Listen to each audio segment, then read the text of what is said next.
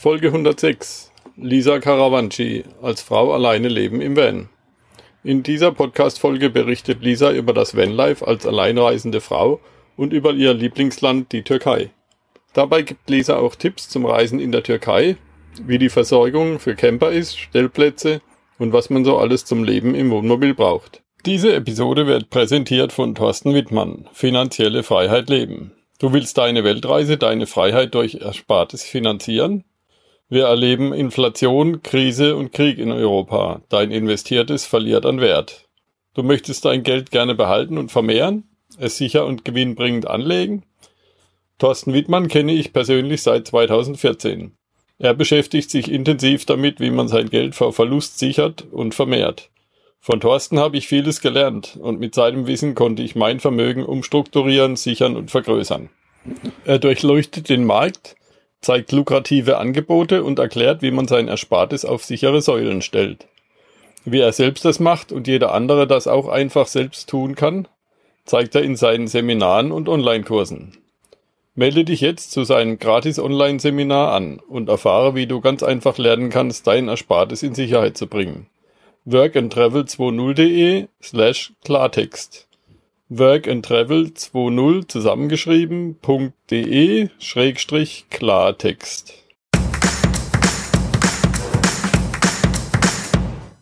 Träumst du von einer Weltreise? Würdest du deine Weltreise gerne umsetzen?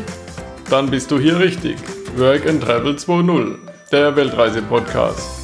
Mit mir, Michael Blömecke, zu finden unter workandtravel20.de.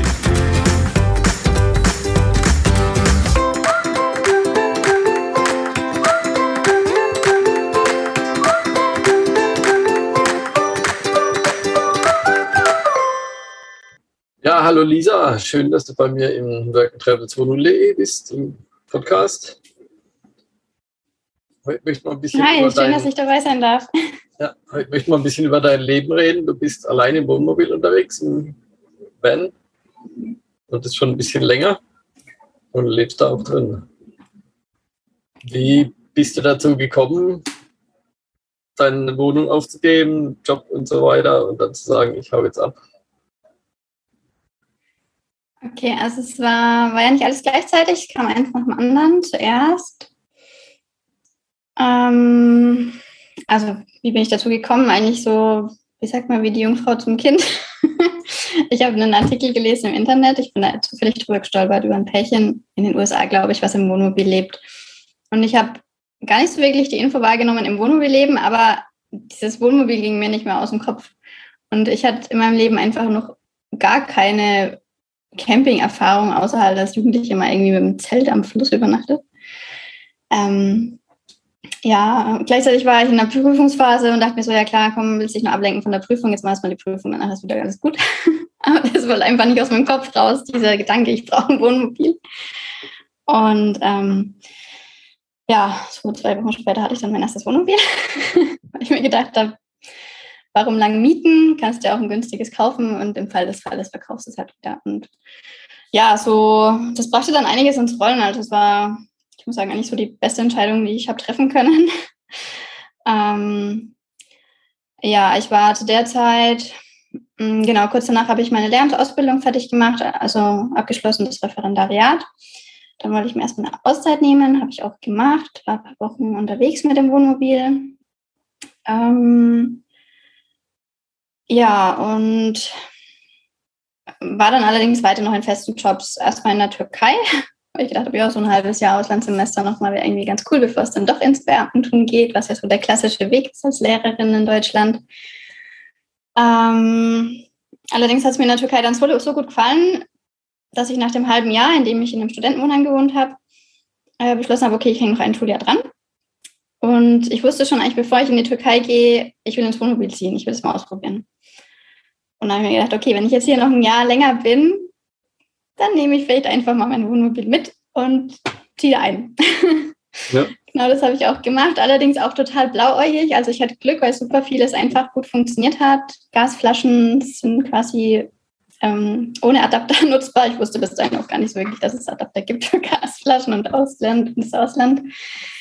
Ähm, ja, und noch andere Dinge haben dann eigentlich echt gut geklappt. Also ich bin quasi im, im Sommer 2016 dann mit dem Wohnmobil und meinem Bruder runtergefahren über, also wir haben auch die schöne Mittelmeerroute abgefahren über Albanien und so weiter. Das war richtig, richtig schön. Leider hat man nicht so viel Zeit, aber ja, war auf jeden Fall eine richtig schöne Reise. Und dann war es halt so, dass mein Bruder einfach heimgeflogen ist und ich halt weiter im Wohnmobil gelebt habe. Und ja, so ging das dann los mit dem Leben im Wohnmobil. Dann war ich eben noch das eine Jahr in der Türkei an der deutschen Schule in Izmir. Danach habe ich dann doch mal den Schritt ins Beamtentum gewagt. Also weiterhin noch ortsfest und ja, so langsam, langsam ging es dann auch über den einen oder anderen Job noch an Sprachschulen oder auch am Band. Hauptsache irgendwie kommt Geld rein am Anfang der Selbstständigkeit, weil ich mir nebenbei nichts aufbauen konnte, weil die Schule einfach zu viel Zeit eingenommen hab, hat. Ähm, ja, und dann ging es eben langsam dahin, dass ich ähm, ja so ab Frühjahr 2019 dann losgelegt habe mit der Selbstständigkeit. Und ja, und da hat sich jetzt eben so rauskristallisiert, dass ich bis jetzt hauptsächlich mein Geld verdiene mit der Online-Nachhilfe. Also ich bin weiterhin als Lehrerin tätig, allerdings bin ich mein eigener Chef, eins zu eins ähm, Unterricht mit meinen Schülern, ähm, was auch für mich und auch für die Schüler das angenehmste und effektivste ist, wie ich finde. Ja, das ist mal so grob um die letzten, wie viel sind es jetzt schon, sechs Jahre so zu umreisen? Sieben eigentlich, ja. Ja. Was machst du? Was äh, für Fächer unterrichtest du? Französisch. Französisch. Genau, ich habe angefangen auch mit, na, man will sich ja immer breit aufstellen, aber alle sagen immer, man soll ja eine Nische sich suchen und tatsächlich ist das mit der Nische gar keine so schlechte Idee, weil man sich dann halt wirklich spezialisiert und in dem Bereich richtig gut wird. Und ich meine, ich habe Französisch studiert, ich hatte Englisch auch als LK, deswegen habe ich auch Englisch ein bisschen gemacht und auch Deutsch, Konversation für Leute, die Deutsch gelernt haben als Fremdsprache, das ging auch ganz gut. Aber letztlich ist es wirklich so, dass ich auch von meinen französischen Schülern einfach die die besten Rückmeldungen bekommen, dass es mir auch am meisten Spaß macht. Und insofern ist es völlig klar, dass ich einfach im Fach Französisch am besten aufgehoben bin. Ja. ja. Ich hätte jetzt gedacht, Französisch ist nicht unbedingt die beste Nische, weil Französisch ist ja nicht die, die beliebteste Fremdsprache, sage ich jetzt mal. Also bei uns in der Schule. Ja, aber also trotzdem, also, ähm, also ich habe leider viele Schüler, Thema Schulsystem, die halt auch nur die, Wahl haben, die Wahl haben zwischen Pest und Cholera. Latein oder Französisch. Und ähm, ja, manche haben dann vielleicht eine Mutter, die Französisch kann und dann wählen sie Französisch und nach einem halben Jahr stellt sich raus, ja, nee, mit der Mutter Französisch lernen macht einfach gar keinen Spaß. ja, und dann haben sie es halt gewählt und die können das ja auch nicht abwählen dann vor der 9., 10. Klasse und dann helfe ich denen da halt möglichst gut durchzukommen mit möglichst viel Freude, soweit es möglich ist und ich meine, ich weiß, wie es ist. Die Schüler wissen auch, dass ich da absolutes Verständnis dafür habe und ich glaube, das ist auch das, was, was es so ein bisschen ausmacht, weswegen die Schüler so gern mit mir arbeiten, weil ich einfach weiß, okay, Französisch ist nicht deine Lieblingssprache, aber lass uns das jetzt auf dem bestmöglichen Weg zusammen irgendwie schaffen dass du es dann gut ablegen kannst mit einer guten Note, die ja nachher dann trotzdem im Abiturzeugnis steht, nach der 12., 13. Klasse. Ja. Und ja. Ja, ich habe eigentlich Französisch immer sehr gemocht. Ich bin auch, ja, habe immer weniger als eine halbe Stunde weg gewohnt von Frankreich. Ah, voll also schön. Also bin da auch immer gerne in Urlaub gegangen. Äh, äh. War jetzt auf der Messe, war ich jetzt mit zwei Franzosen auf dem Stand. Oh, cool. Also, ja. Ja, es war auch mal so meine Überlegung, irgendwie an der Grenze zu wohnen und also entweder in Frankreich zu wohnen oder in Deutschland zu arbeiten oder umgekehrt. Aber naja, letztlich ist das Reisen halt dann doch schöner, als irgendwo ortsfest zu sein. Klar. Wie war das so, als du die Idee gehabt hast? So, äh, ich meine, das ist ja jetzt nicht gerade der Schritt, den jeder macht.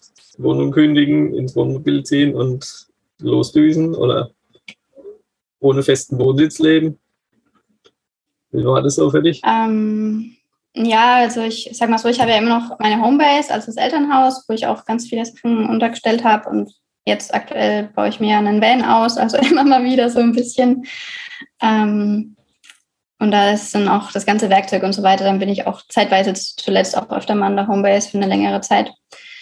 Ähm, ja, also es war eigentlich gar nicht so krass, weil das Ding ist, ich kam halt davor aus dem Studium, aus dem Referendariat. Im Referendariat hast du ein Jahr lang eine Wohnung, im nächsten Jahr die andere Wohnung. Dann war ich ein halbes Jahr in der Türkei in einer Wohnung. Also es war sowieso nichts, wo ich jetzt sage, okay, cool, hier habe ich mich jetzt eingerichtet und jetzt ist das ein krasser Schritt für mich. Für mich war das halt, okay, jetzt ja. halt wieder raus und machst halt was anderes.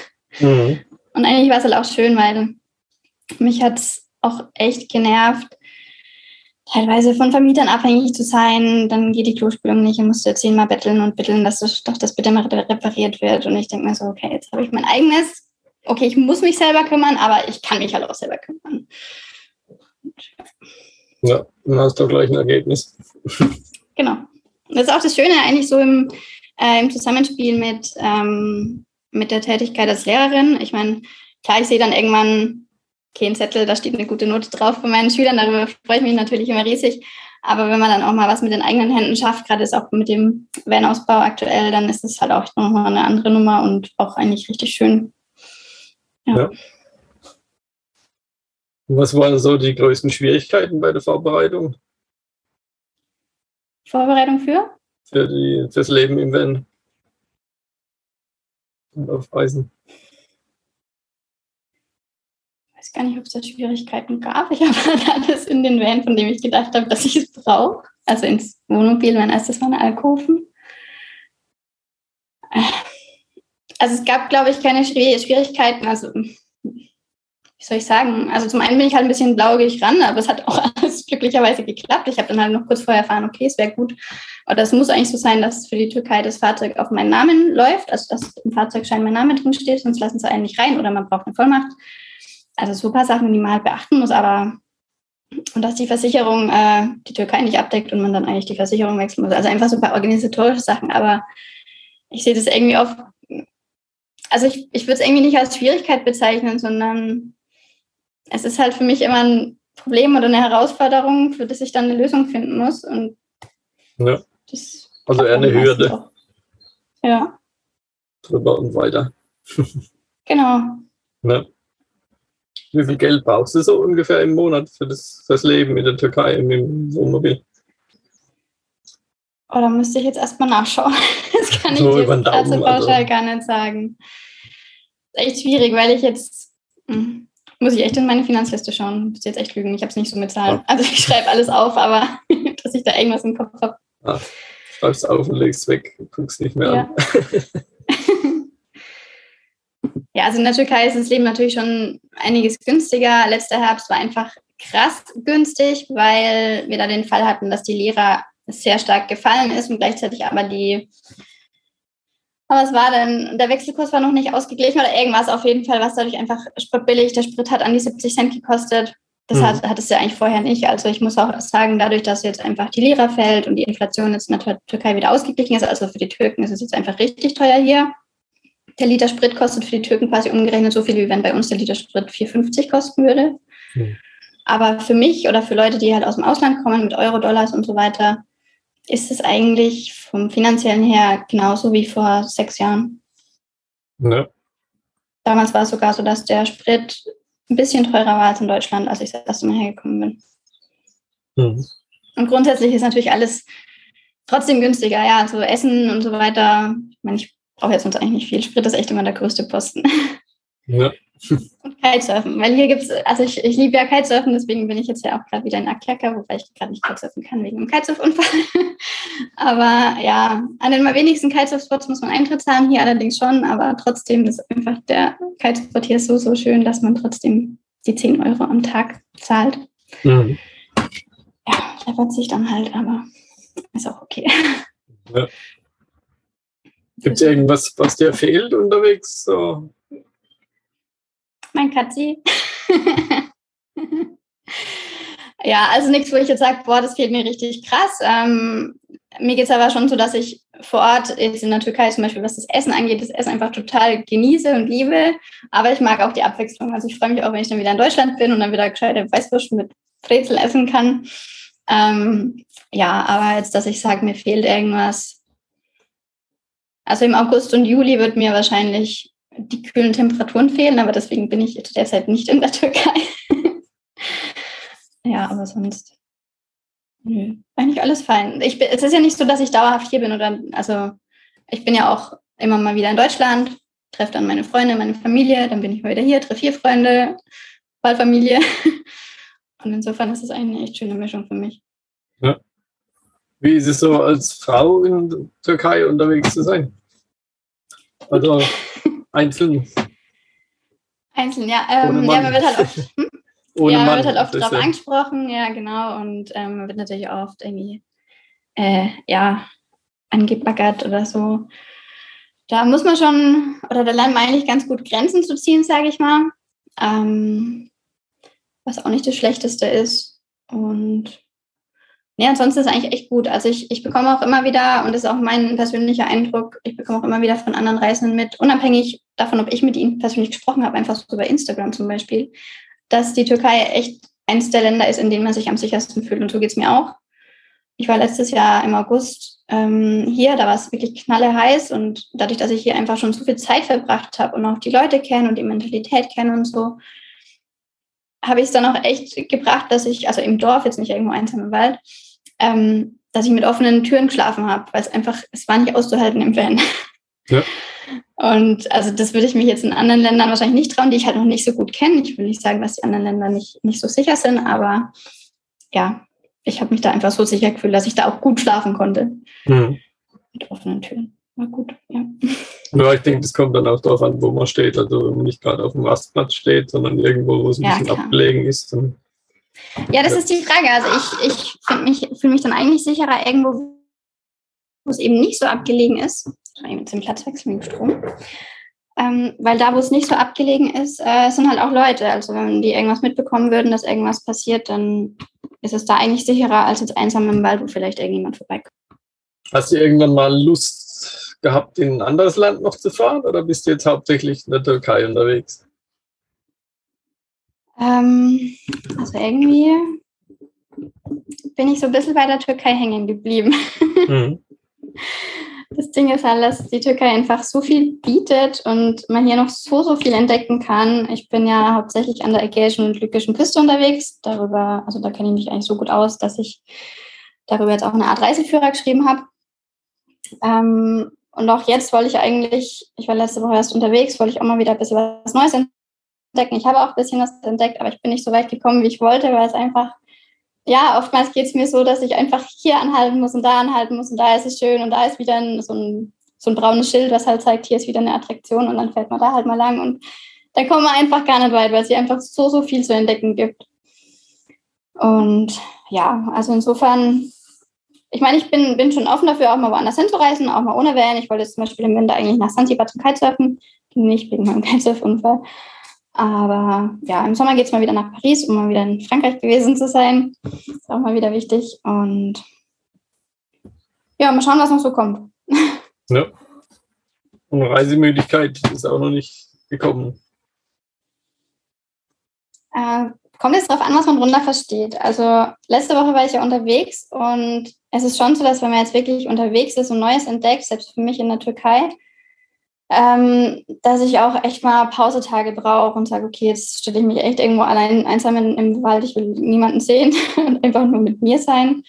Und ich bin jetzt eben wieder zurück in Akyaka, wo ich halt auch super viele Leute kenne und mich gut auskenne. Und das ist halt dann auch schön, dass du einfach mal wieder an einem Platz bist, wo du weißt, wo du Wasser findest, wo du sonst was findest, wo einfach das Leben nicht so anstrengend ist, auch wenn man im Wohnmobil lebt und ja, naja, reisen jetzt gerade nicht, halt eher ein bisschen immer von einem Platz zum nächsten in einem gewissen Umkreis. Und ja, also das weiß ich, das wäre jetzt vielleicht meine Art der Reisemüdigkeit, Mhm. dass ich an einem Ort bin oder lieber gerne auch mal an einem Ort bin, wo ich mich gut auskenne. Was sind so die Probleme, wenn du unterwegs bist in der Türkei? Also Wasser finden, hast du jetzt gesagt, mit Stellplätzen, wie ist da? Musst du da oft wieder ab wegfahren, weil irgendjemand was dagegen hat? Oder ist es da eher also- locker? In der Türkei ist das Ganze noch nicht geregelt. Ich bin aber mal gespannt, wie sich das in der nächsten Zeit ähm, entwickelt, weil auch hier einfach der Campingboom sowas von eingeschlagen hat. und letztes Wochenende habe ich dann zwei Strände angefahren. Natürlich, es war Sonntag und die Schulferien haben ja gerade begonnen und das war einfach alles knallevoll und das hat mir einfach überhaupt gar nicht gefallen, weil ich gerne eher ein bisschen ja, an Orten bin, an denen es nicht so crowded ist. Und ja, ansonsten, also Wasserstellen, ich habe ähm, ich habe diesmal auch wirklich darauf geachtet, es gibt so, so viele Wasserstellen entlang der Straße, da kannst du wirklich echt überall tanken. Dank meiner Trenntoilette ist das mit dem Entsorgen mittlerweile auch gar kein Problem mehr und insofern ist das eigentlich in der Türkei super entspannt. Ähm, was die Gasversorgung angeht, ähm, findet man eigentlich auch in jeder größeren Stadt oder kleineren Stadt eigentlich auch äh, Gasflaschen. Ich habe jetzt allerdings mein neues Wohnmobil so gestaltet, dass ich LPG tanken kann und das finde ich an jeder Tankstelle, also noch entspannter. Ja. Ja, das ist hier ein bisschen schwierig. Ich bin gerade am Main unterwegs und da äh, alles, was am Wasser ist, da ist entweder mhm. voll mhm. und Lärm oder irgendwie gesperrt Schilder. Die kommen auch immer mehr. Ja. Aber ja, das nimmt halt immer mehr zu und ja, das ist auch so ein Thema, womit ich mich über, worüber ich mich mit einem Freund hier austausche, weil er jetzt gerade sich so ein Mikrocamper, so ein, was ist denn? Ein Clio, Clio hat er sich umgebaut. Also der Clio heißt Clio. ähm, und da hatten wir es auch drüber, weil die Türken einfach, na, es sind auch neue Camper, die wissen teilweise auch nicht, wie sie sich benehmen. Dann, ich meine, zugemüllt ist sowieso immer alles, das stört dann schon immer gar keinen mehr, aber teilweise, wenn man dann mal in die Büsche geht, ist es einfach echt nicht mehr feierlich und ja, da habe ich eben auch dann Bedenken, dass dann eben so manch schöner Platz eben auch gesperrt wird, früher oder später. Aber noch ist alles fein. Kann man hier ja. an jedem schönen Ort eigentlich stehen bleiben. Es kommt, also es kommt vor, und darauf sollte man in der Türkei wirklich gefasst sein, ähm, dass wenn man in der Nähe von griechischen Inseln irgendwo frei steht, dass die Polizei nachts klopft und einen wegschickt. Also so ging es mir zumindest noch vor ein paar Jahren, weil wegen Schmugglern und so weiter. Nee, nicht Schmuggler, wie heißen die? Die die Flüchtlinge rüber transportieren. Mhm. Schlepper. Genau. Ja. ja, also wegen dem Thema wurde man dann halt da manchmal weggeschickt. Nicht mitten in der Nacht, also sie klopfen mitten in der Nacht, sei es jetzt um 11 Uhr oder um 1 Uhr, aber sie sagen, ja, okay, fahr am nächsten Morgen weg, hier ist es nicht so sicher angeblich, ja. Aber manchmal sagen sie es vielleicht auch einfach nur, um auf Nummer sicher zu gehen. Ja. Was waren so deine schönsten Erlebnisse unterwegs? Schöne Erlebnisse, da denke ich jetzt eigentlich hauptsächlich an an unglaublich schöne Landschaften, also die wir jetzt aus Deutschland nicht kennen, wobei ich Deutschland gar nicht so gut kenne. ich hatte mir mein erstes Wohnmobil damals eigentlich gekauft, um Deutschland ein bisschen besser kennenzulernen, weil ich in Frankreich schon viel gereist war. Naja, jetzt bin ich halt ständig in der Türkei. Nee, aber einfach so, so Landschaften wie jetzt Kappadokien oder auch, also Kappadokien, wo man diese krassen Felsformationen hat oder Pamukkale mit diesen Sinterterrassen oder auch einfach, keine Ahnung, fährst eine Straße lang aus dem Ort raus und auf einmal wird diese Straße zur Küstenstraße, links Berge, rechts Meer. Das ist einfach so, ah, da geht mir einfach das Herz auf. Aber es geht mir auch so in Deutschland, wenn ich Richtung Süden fahre und an die Berge komme. Das ist auch so, so schön. Ja. ja, und dann halt auch immer wieder die, die türkische Gastfreundschaft. Also ich muss, also, sorry, bei mir geht es einfach ständig um die Türkei, aber es ist einfach so, dass ich bin halt oft hier und ja, manchmal passiert es einfach, dass du einfach da so sitzt vor deinem Camper, in deinem Camper und dann kommt jemand vorbei und gibt dir was zu essen, weil die halt gerade grillen und was übrig haben oder so. Einfach so. Mhm. Ja, das ist schon irgendwie echt schön. Und das ist halt auch was, wo man sich, finde ich, eine Scheibe von abschneiden kann und wo ich auch immer wieder versuche, mir davon ein bisschen was mitzunehmen für mich und mein Verhalten anderen gegenüber, wenn ich dann auch wieder in Deutschland bin oder so. Ja. Ja. Was war das größte Learning so jetzt in der Zeit? Das größte Learning, dass, äh, dass es immer eine Lösung gibt. Also, selbst wenn ich mit meinem Van beim Grenzübergang liegen bleibe und der Van nicht mehr anspringt. es gibt immer irgendwie eine Lösung, es gibt immer eine Möglichkeit. Und ähm, ja, manchmal, also dann weiß man halt auch, okay, klar, ich kann mich jetzt hinsetzen und eine Runde heulen, bringt mir vielleicht emotional erstmal was, aber letztlich muss ich mich darum kümmern, dass sich das Problem löst. Und meistens ist man dann auch nicht alleine, das, äh, um das Problem zu lösen. Ja. Also das ist eins der Learnings. Glaube ich, so, so viele. aber jetzt bezüglich der Reisen schon. Ja. Hm. Du hast vorhin mal von der Versicherung gesprochen. Ähm, Hast du jetzt da eine spezielle Versicherung für die Türkei oder ist es einfach eine erweiterte? Nicht eine spezielle, aber manche Versicherer versichern den asiatischen Teil nicht mit. Ja. Das heißt, kannst du in Istanbul den europäischen Teil machen und dann war's. Also du kannst natürlich rüberfahren. Ich bin am Anfang auch äh, zugegebenermaßen, ich hatte es nicht gewusst. Ich war auch nicht versichert am Anfang in, in Asien. Ähm, genau, aber ich habe halt jetzt einfach die Versicherung gewechselt, bei dem einfach die Türkei ähm, ohne Zeitbegrenzung dabei ist. Es gibt dann andere Versicherer, da muss man es dann anmelden, das sind dann irgendwie ein paar Wochen im Jahr dabei, was für manche Reisende auch völlig aus, ausreichend sein kann. Ja, da muss man sich einfach vorher informieren. Und das Ding ist eigentlich, denkt man ja, okay, ich komme aus der Versicherung eh nicht raus unterm laufenden Jahr, aber wenn die Versicherung es einfach nicht anbietet und man dahin fährt, ja, dann müssen sie einen rauslassen. Ja. Genau.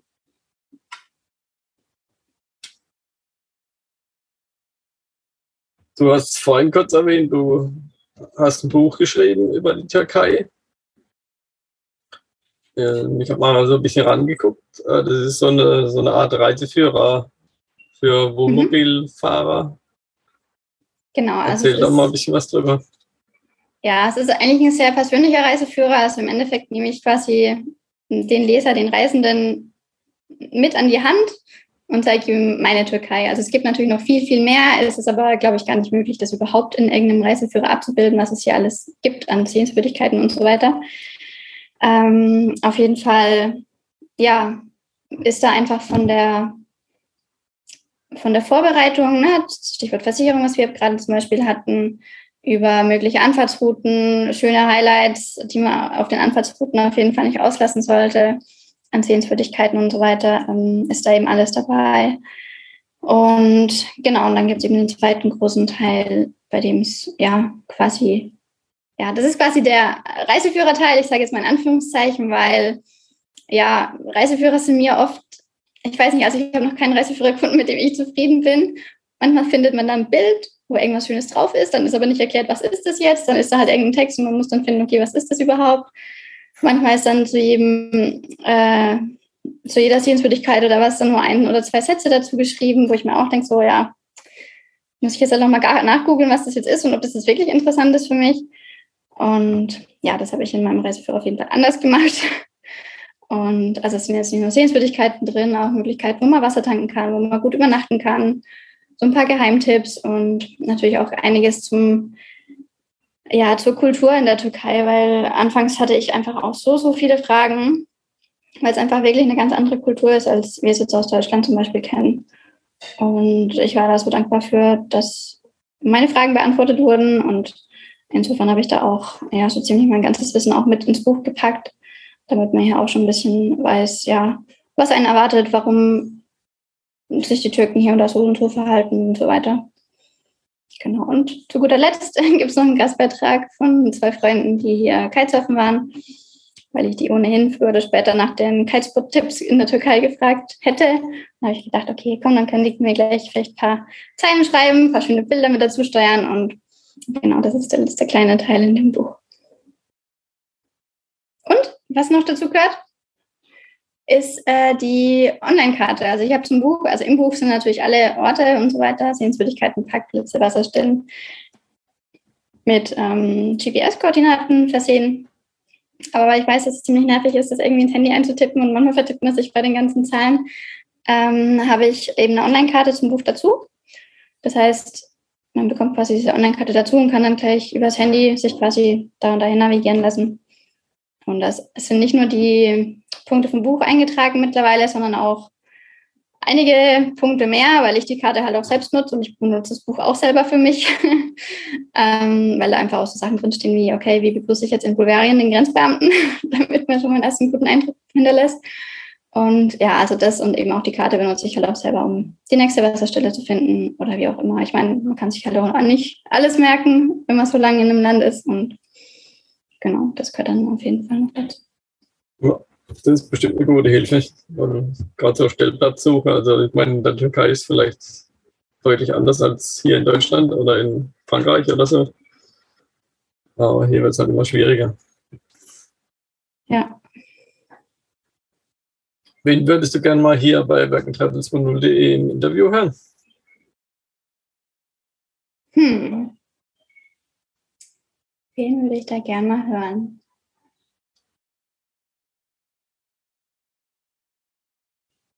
Da fallen mir jetzt irgendwie, glaube ich, zu viele Leute ein. äh, ich glaube, wen du schon interviewt hast, war der Tilo, ne? der Dachzell-Nomade, richtig? Genau. Ja. Mhm, genau. Ja, Oh, wen will ich da gerne mal hören? Vielleicht die beiden von Olive und Ruby, die waren auch in der Türkei mit dem Band, die waren aber jetzt auch eine richtig lange Zeit in äh, Marokko. Teilweise waren da auch die Grenzen zu, dann durften sie, durften, mussten länger bleiben als die drei Monate. Das war, glaube ich, auch eine richtig ja, intensive Erfahrung, aber auch positiv, soweit ich es mitbekomme über Insta. Ähm, ja, genau, die heißen Olive und Ruby auf Instagram. Lissy und Aaron. Ja, wenn du da noch mehr Info brauchst, kann ich dir gerne eine Liste schicken oder so. Ja, das wäre super. Vielleicht, wenn du mir einen Kontakt mitschickst. Okay.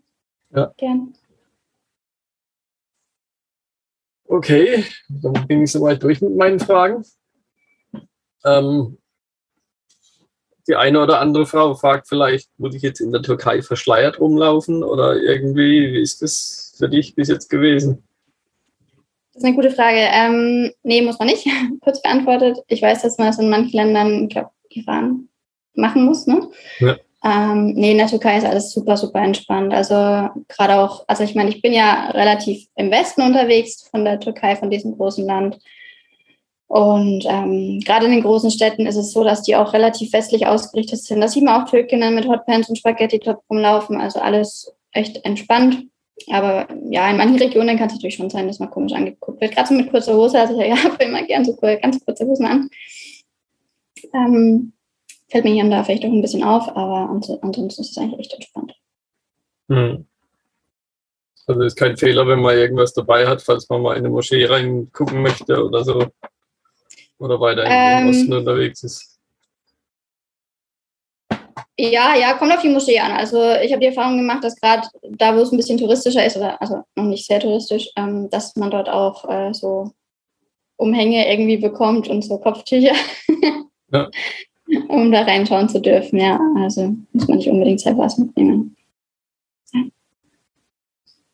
Genau, aber egal in welchem Land, ich finde, es ist äh, grundsätzlich wichtig, dass man sich, sei es jetzt Frau oder Mann, so ein bisschen anpasst an die, ähm, ja, an den allgemeinen Kleidungsstil, sage ich mal. Also nicht nur, um nicht blöd angeschaut zu werden oder was, sondern einfach auch aus Respekt vielleicht irgendwo. Ja. Klar. Also wie man hier auffällt, wenn man voll verschleiert ist, fällt man halt in Ostanatolien auf, wenn man mit dem Spaghetti-Top und ultra kurzen Hosen rumläuft als Frau. Ja, definitiv. Oder als Mann wahrscheinlich auch. Also die, die sind ja auch nicht mit kurzen Hosen unterwegs hm. normalerweise. Ja. Ja. Okay, prima. Dann vielen Dank, dass du hier warst. Super gerne. Vielen Dank, dass ich hier sein durfte. Ja. Dein Buch verlinke ich natürlich im Podcast unter dirkentravels.0.de in dem Beitrag, den es dann zu dieser Folge gibt. Dankeschön. Ja. Ciao. Ciao. Diese Episode wurde dir präsentiert von Thorsten Wittmann, Finanzielle Freiheit Leben. Sichere jetzt dein Erspartes vor Geldanlageberatern, Inflation und Verlust. Profitiere von der Krise. Melde dich gleich zum kostenlosen Webinar an und erfahre, was du beachten solltest. workandtravel20.de slash Klartext. workandtravel20 zusammengeschrieben.de Schrägstrich Klartext. Let's go! Vielen Dank, dass du diesen Podcast angehört hast. Um keine Folge zu verpassen, gehe auf workandtravel20.de und trage dich dort zum Newsletter ein. Und hier noch ein schlauer Satz von Wilhelm Busch. Viel zu spät begreifen viele die versäumten Lebensziele. Freude, Schönheit der Natur, Gesundheit, Reisen und Kultur. Darum Mensch, sei zeitig weise, höchste Zeit ist's, Reise, Reise.